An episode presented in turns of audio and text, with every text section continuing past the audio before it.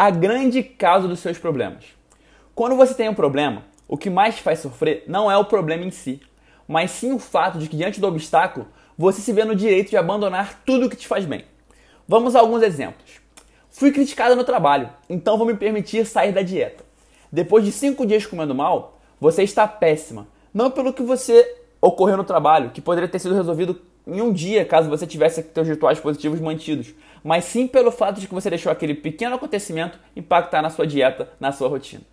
Outro exemplo. Estou muito ansioso, vou parar de meditar. Nesse caso, a ansiedade, que poderia ser apenas um episódio, se acentua e se torna um quadro. E aí você, cada vez mais ansioso, decide parar de meditar de vez, e o que, enquanto o correto seria meditar até mais. Outro exemplo. Ah, não malhei na segunda, então vou deixar para malhar semana que vem. Não treinar segunda é um deslize que pode ser reparado na terça, mas quando você fica a semana inteira sem treinar, a preguiça da volta aumenta e pode ser que isso te custe um mês ou até um ano. Olha, diante desses exemplos que eu já vi com vários clientes, quando alguém me liga e fala que está com problema, a primeira coisa que eu pergunto é o seguinte: como é que está a sua rotina?